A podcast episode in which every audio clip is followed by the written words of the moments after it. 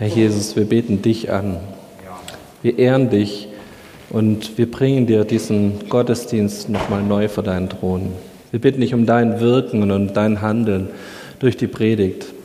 Heiliger Geist, komm du und übersetze uns dein Wort, dass es in unsere Herzen fallen darf und dort Frucht bringen darf.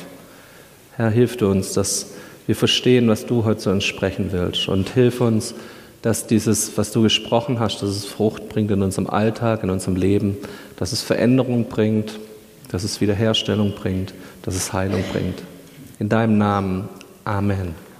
Wir sind in unserer Predigtreihe unendlich. Bisschen inspiriert durch die Remstal Gartenschau, inspiriert durch das, was Werber sich überlegt haben. Ich habe letztes Mal ein bisschen drüber gelästert, dass der, die Werbeagentur Jussen Karliczek ähm, eine, eine Remshaar-Gartenschau denen ein Motto geben soll. Und das sind 16 Kommunen und 80 Kilometer Rems. Und auf was sie kommen, ist unendlich. Ähm, Thomas hat mich dann erwartungsgemäß nachher auf die Seite genommen nach der Predigt und hat mir erklärt, was der Gedanke dahinter war. Und dieser Gedanke hat mich fasziniert und über den will ich euch ein bisschen erzählen. Das, was die ganzen Bürgermeister und was die Werbeagentur überlegt hat, zu sagen, sie geben diesem Remstal, dieser Remstal Gartenschau das Motto unendliche Gärten. Der Gedanke dahinter war, dass wenn du dir das Remstal anguckst und wenn du dir die schwäbische Mentalität anguckst, dann siehst du ganz viele kleine Gärtle. Du siehst ein kleines Gärtle durch Erbteilung noch kleiner geworden dann hat man irgendwie fünf Kinder gehabt und plötzlich war aus der großen Acker bloß noch ein Fünftel für jeden übrig. Dann wurde es wieder vererbt, das wurde wieder kleiner. Und so kam das, dass es mittlerweile Gärten gibt, die sind fünf auf zehn Meter groß. Jeder hat einen ordentlichen Zaun außenrum. Es gibt Streuobstwiesen, die bestehen noch aus drei Bäumen. Und so ging es immer kleiner und kleiner und kleiner. Und wenn du so in die Gedanken eines Schwaben reinguckst, dann hat er überall seine kleinen Gärtle. Was schön abgesperrt ist, meistens steht noch irgendwie ein Stock. Bei uns im Garten, da hat einer alle 20 Meter einen Pfahl reingeschlagen, um ja zu markieren, wo die Grenze ist. Und meistens mäht er dann exakt an dem Pfosten entlang und keinen Zentimeter drüber. Die Hecke, die durchgeht an unserem Garten, also wir haben, das ist ein doppeltes Grundstück, die Hecke geht durch, er, mäht, er tut die immer genau bis zu der Kante, wo es ihm gehört, bloß die Hecke schneiden so funktioniert unsere Kleingartenmentalität hier im Remstal. Wenn du aber von oben auf das Remstal drauf guckst, dann siehst du einen langen, großen Garten. Dann siehst du, dass da Streuobstwiesen sind, die wirklich von Fellbach bis nach Essingen durchgehen. Du siehst einen grünen Streifen an dieser Rems entlang, der in ganz vielen Teilen recht unverbaut ist. Du siehst überall Grün im Remstal. Und eigentlich bestehen diese Grenzen von diesen kleinen Gärten oft auch nur in unseren Köpfen. Wenn du von oben drauf guckst, siehst du, da ist ein großer, unendlicher Garten. Das ist die Idee der Werber gewesen für die Remstal Gartenschau. Und ich finde, da steckt ein Gedanke drin, von dem wir was lernen können. Wir können vielleicht davon lernen, dass wir manchmal bloß unseren kleinen Garten sehen.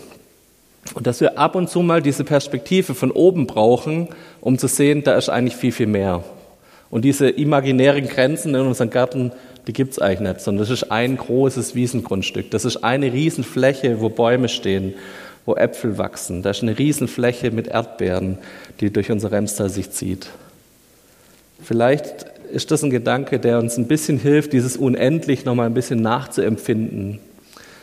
Wir haben bisher über zwei Themen geredet. Wir haben über unendlich begeistert geredet und darüber uns angeschaut, was, was macht das mit uns. Dann war Peter Franz da, der hat über unendlichen Glauben berichtet, er hat berichtet, wo sind diese Punkte, wo sein Glaube aufhört und wo er immer wieder diesen Blick von seinem wegwenden muss auf das Große. Was hat Gott, wo darf wieder Glaube entstehen in meinem Leben? Und immer wieder auch er gelernt hat in Afrika in der Mission, dass er von oben auf die Dinge drauf guckt und sagt, wo ist Gottes Sicht? Und plötzlich entsteht wieder Glaube. Plötzlich ist wieder Glaube auch für Neues da. Vielleicht hilft uns das auch bei dem heutigen Thema. Standesgemäß an Pfingsten gehört sich das so, dass wir über den Heiligen Geist predigen. Und das werde ich auch heute machen. Und ich möchte euch aber ein bisschen mit reinnehmen, nicht so arg in die Pfingstgeschichte, ähm, sondern eher in das, was macht der Heilige Geist mit uns heute? Was bewegt er in unseren Herzen? Mich hat die letzten Wochen dieses Seminar von Ingolf Elsel sehr bewegt. Und eine der Punkte, die er erzählt hat und was mir noch nie so aufgegangen ist, war dieses Konzept Gottes zu sagen, Jesus muss sterben, aber ich bringe euch den Heiligen Geist. Und er hat einen Punkt dabei rausgegriffen, vieles von dem war mir klar und wusste ich schon, aber eines hat er herausgegriffen und hat gesagt, hey, dieses, dieses weltumspannende Christentum, das überall Gemeinden entstehen, auf allen Kontinenten, das hätte nicht funktionieren können, wenn Jesus weiterhin auf der Erde geblieben wäre. Jesus hätten wir sehen können am See Genezareth, hätten vorbeigehen können, fünf bis sechstausend Leute hätten vielleicht zuhören können, aber dass Millionen, Milliarden von Menschen von Jesus hören, dass Millionen Milliarden Menschen Gott erleben dürfen, ganz persönlich. Und es halt nicht bloß was Gehörtes ist, wo man sich reinliest, dass es keine tote Religion ist, sondern was Lebendiges wird, weil Gott in mir ist, ist nur möglich, indem Jesus gegangen ist und der Heilige Geist kam. Auch hier ist so ein unendlich Konzept da. Der Heilige Geist ist unendlich erlebbar hier auf unserer Erde. Er ist für unendlich viele Menschen ist die Möglichkeit da, dass der Heilige Geist in uns wohnt, in uns, dass wir sein Tempel sind. Und dieser Gedanke begeistert mich. Der treibt mich an, anderen Leuten davon zu erzählen, zu sagen, guck mal, Gott ist auch für dich erlebbar.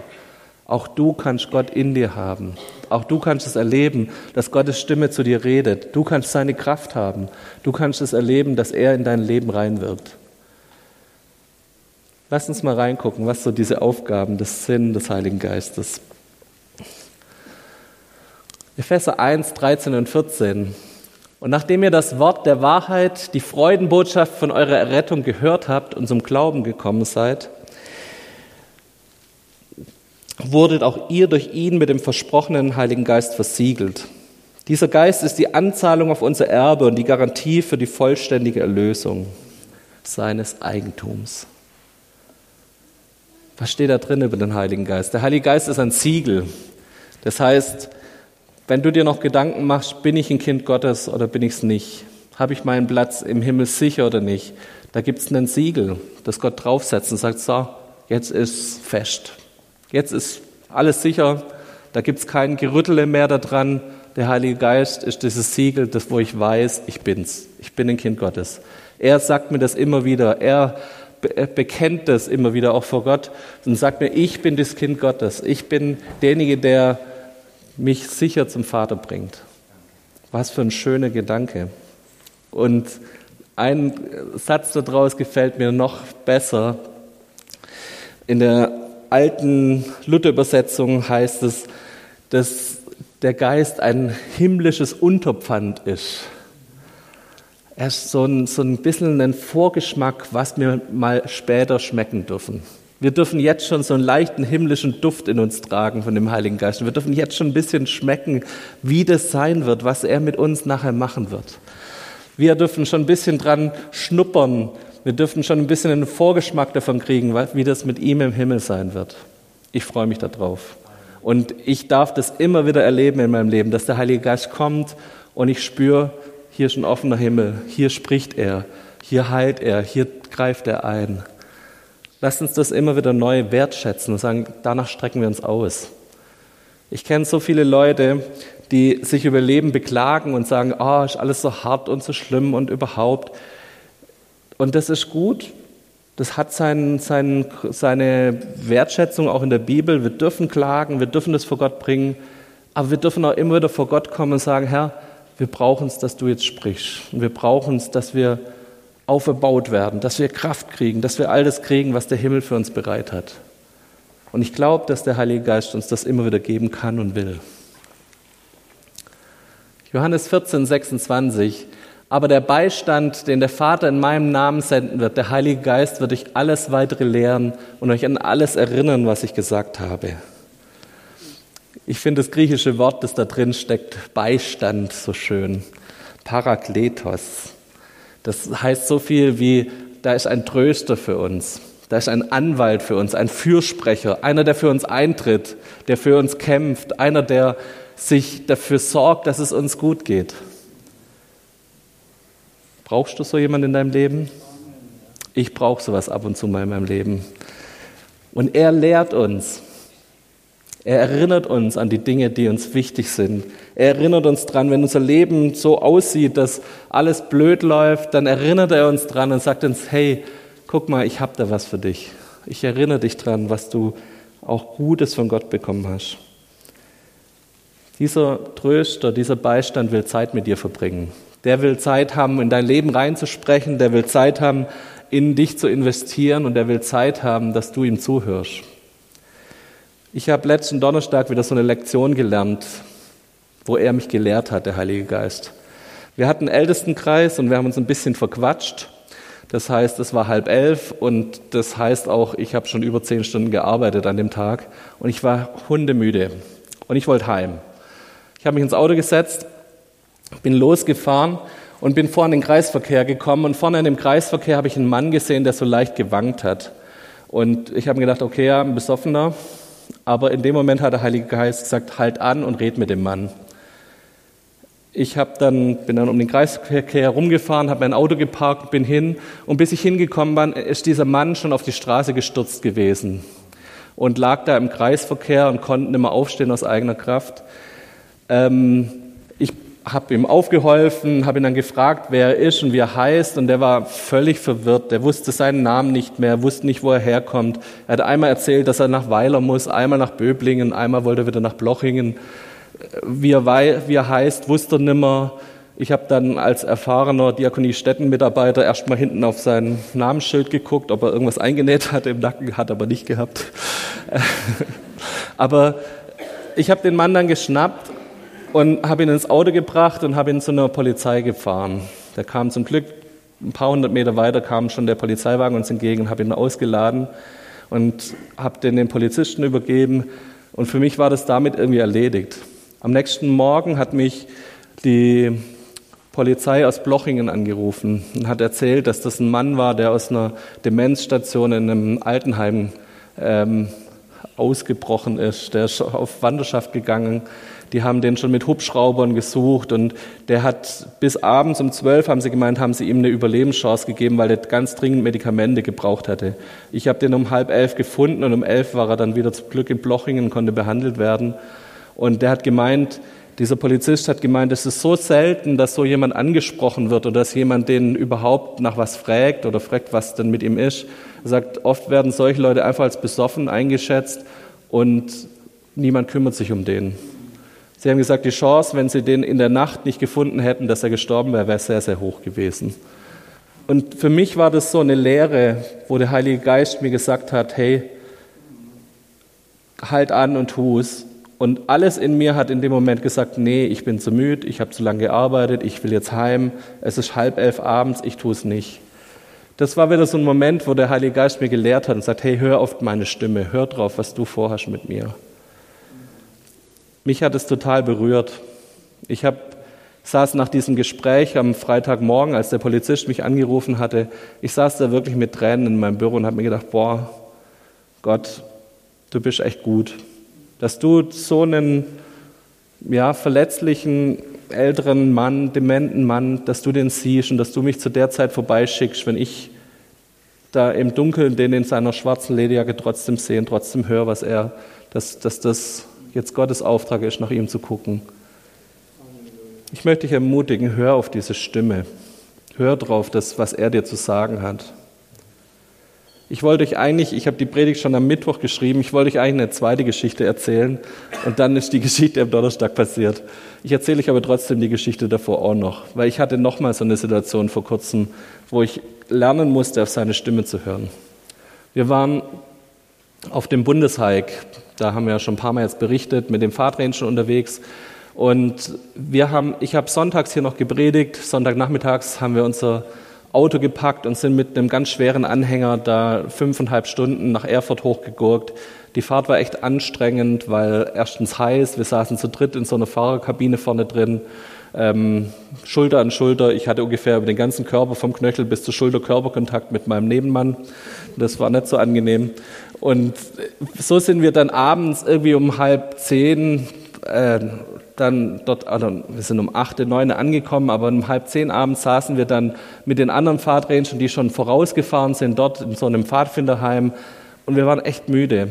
Und wir haben einen Lobpreis gemacht und haben einen, glaube sogar einen kurzen Impuls gehabt. Und während dem Lobpreis sagt mir Gott, hey, ich will dir für ganz viele Leute von den jungen Leuten, die hier im Raum sitzen, ein prophetisches Wort geben. Und ich habe wieder genauso reagiert, wie ich da am Donnerstag reagiert habe, gesagt, Gott, ich bin müde, ich kann es nicht, ich weiß nicht, ob das passt, ich weiß nicht, ob die mit umgehen können.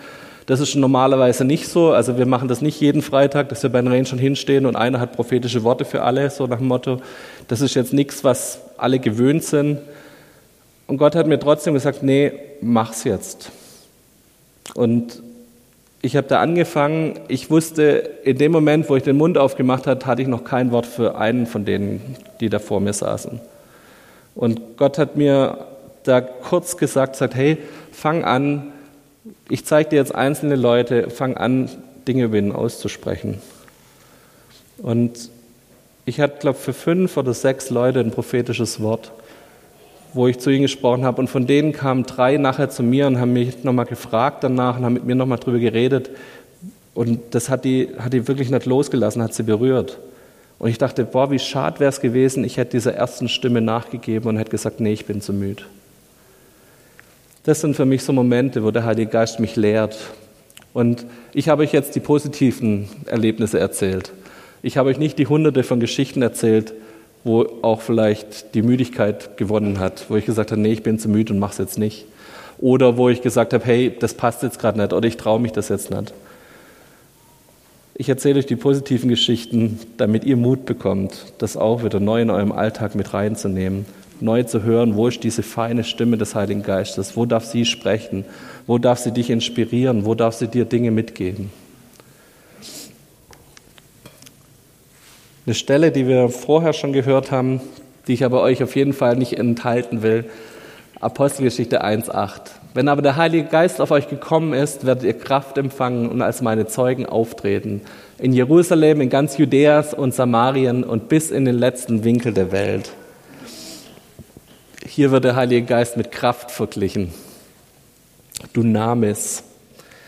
Da ist Dynamik drin. Da kommt was, da bewegt sich was, da ist was eine fluide Kraft, die sich hin und her bewegt.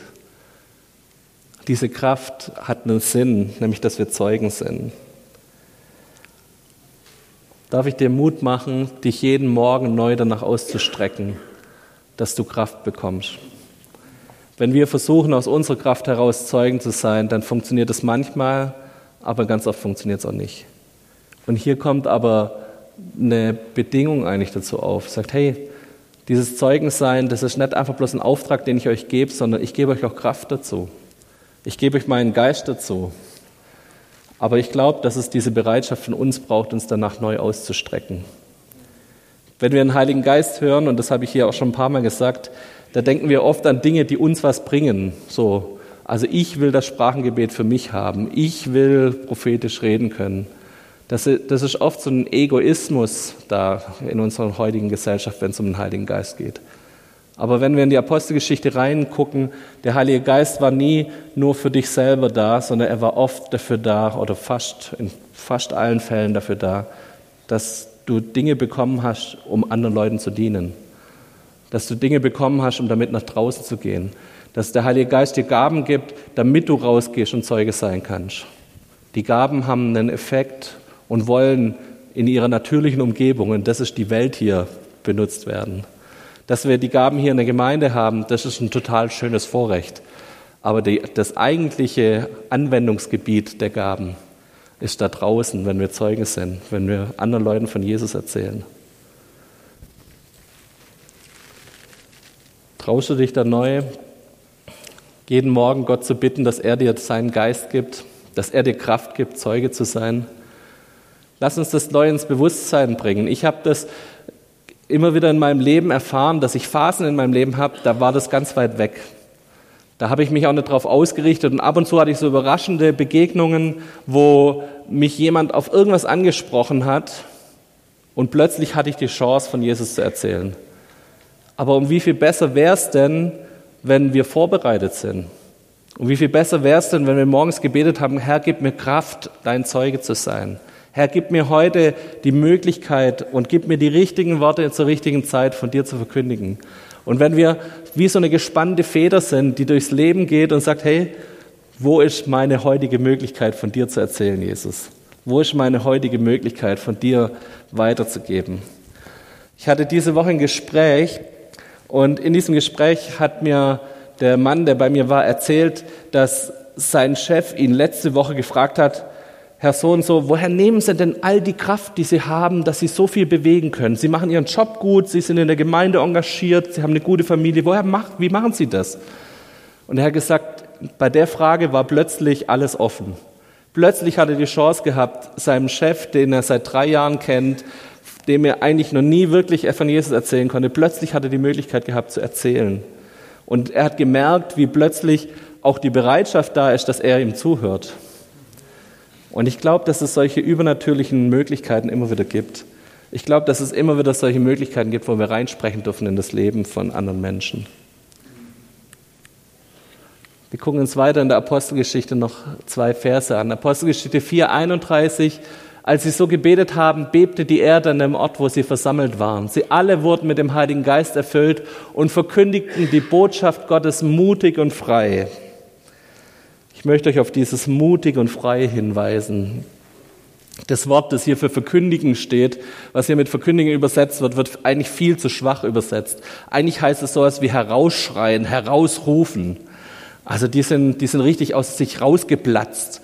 Die sind da rausgegangen und haben gesagt, hey, da ist die Botschaft Gottes, hier ist Evangelium für jeden, hier ist gute Nachricht für jeden, denen, denen ist das richtig, da ist das Fass übergelaufen bei den Menschen. Und dieses Mutige und Freie ist ein Ergebnis des Heiligen Geistes. Dieses mutig und frei herausrufen können, herausschreien können, unerschrocken zu sein, ist was, was der Heilige Geist uns gibt.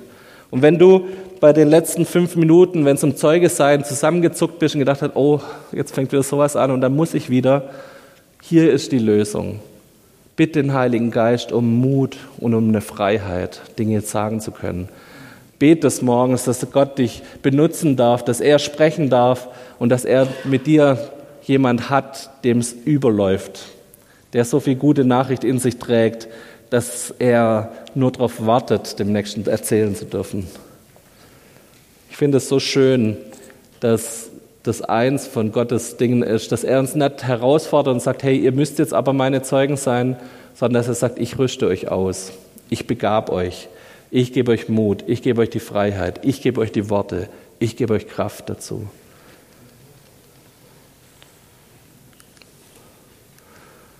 Wir haben ein paar so Eigenschaften des Heiligen Geistes uns heute Morgen angeguckt. Und ich möchte es zusammenfassen. Wir haben einen Fürsprecher, einen Anwalt, der für uns kämpft. Wir haben jemand, der für uns ist, der uns tröstet. Und wir haben dieses himmlische Unterpfand, wo wir immer wieder neu empfangen dürfen und sehen und schmecken dürfen. Da ist schon was Himmlisches in uns.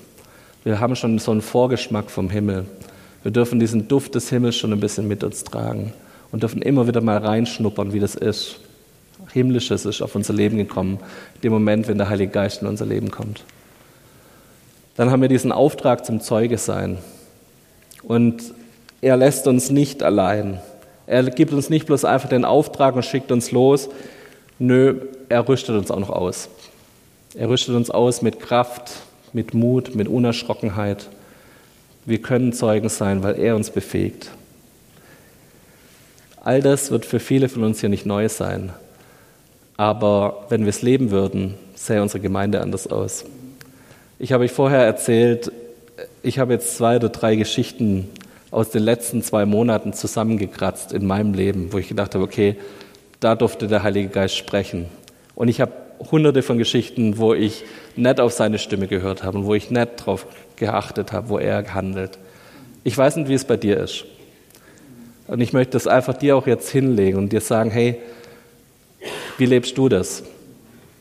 Wann war das letzte Mal bei dir, dass seine Stimme dich leiten durfte und dich lehren durfte? Wann hast du das letzte Mal das erlebt, dass du freimütig Zeuge sein durftest für ihn? Wo hast du das letzte Mal von ihm erzählt und wo hast du gespürt, dass da eine göttliche Situation ist, wo er jetzt dir Worte gibt, wo du hineinsprechen darfst? Ich glaube, dass an den Stellen es immer so ist. Da gibt es, wenn ich so etwas höre und solche Predigten höre, dann gibt es immer den Teufel, der mir sagen will, der mich dann ins, bei sowas in eine tiefe Depression schickt und sagt, hey, du hast hunderte Mal mich nicht bezeugt. Du hast hunderte Mal nicht auf meine Stimme gehört. Aber ich glaube, dass das nicht Gottes Stil ist. Gottes Stil ist es immer wieder, mich zu ermutigen, zu sagen, guck mal, da hast du was mit mir erlebt, wo ich dich benutzen durfte. Und ich glaube, dass jeder von uns solche positiven Ideen hat, wo der Heilige Geist zu dir gesprochen hat und dich genommen hat und mit dir Dinge vollbracht hat, wo du Zeuge sein durftest. Und auch wenn es schon länger her ist, ich glaube, dass Gott dich heute Morgen daran erinnern will. Und dass der Heilige Geist dich nochmal neu daran erinnern will, was er schon immer mit dir gemacht hat. Wo durfte er schon zu dir reden? Wo durftest du schon auf seine Stimme hören? Wo hast du schon erlebt, dass du in übernatürliche Situationen reingekommen bist, weil seine Stimme da war. Meine Frage an dich ist, willst du das wieder? Wenn du es hast, ist es wunderbar. Ich glaube, da gibt es ein Mehr und das ist mein Herz. Das ist das, wonach ich immer wieder, um das ich immer wieder ringe und wo ich immer wieder drum bete. Ich will da mehr davon. Ich will das mehr in meinem Leben sehen. Ich will nicht, dass ich, wenn ich das nächste Mal predige, dass ich wieder ungefähr einen Monat zurückgehen muss, um zwei Geschichten aus meinem Leben zu erzählen, sondern ich möchte nächste Woche ein paar Geschichten davon in meinem Leben haben. Ich möchte dich bitten und möchte einfach darum werben, dass du diesen Wunsch auch wieder neu in deinem Herz entwickelst. Das ist keine Frage davon, wie lange du Christ bist. Das ist keine Frage von, wie viel du schon erlebt hast, es geht um jetzt. Es geht darum, darf Gott dich nächste Woche benutzen und machst du dein Herz dafür auf. Ich will gern, dass wir uns jetzt eine Zeit nehmen, wo wir zusammen aufstehen. Und wenn du magst, dann tu das ganz im Stillen vor Gott einfach nochmal neu aussprechen. Diesen Wunsch, dass du Zeuge sein darfst. Diesen Wunsch, seine Kraft zu erleben. Vielleicht brauchst du auch seinen Trost. Vielleicht brauchst du diesen Parakletos, diesen Anwalt und Fürsprecher. Vielleicht gibt es eine Situation, wo du auch da neu nach, dich nach dem Heiligen Geist ausstrecken darfst. Lass uns jetzt aufstehen. Carol, wenn du nach vorne kommst.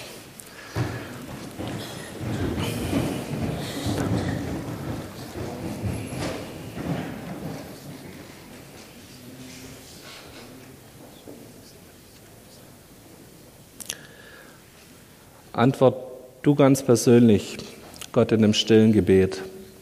Und wenn du möchtest, dann mach als Zeichen dafür, dass du den Heiligen Geist neu empfangen willst, einfach deine Hände auf.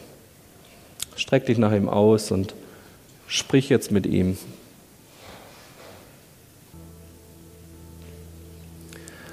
Heiliger Geist, wir sagen dir neu, dass wir dich brauchen. Und wir sagen dir neu, dass wir uns ausstrecken danach, dass du durch uns wirkst. Wir strecken uns danach aus, dass du uns als deine Zeugen benutzen darfst. Wir strecken uns danach aus, dass wir neu auch erfüllt werden mit deiner Kraft. Nicht für uns und unseren Egoismus, sondern dass wir anderen Leuten dienen können damit.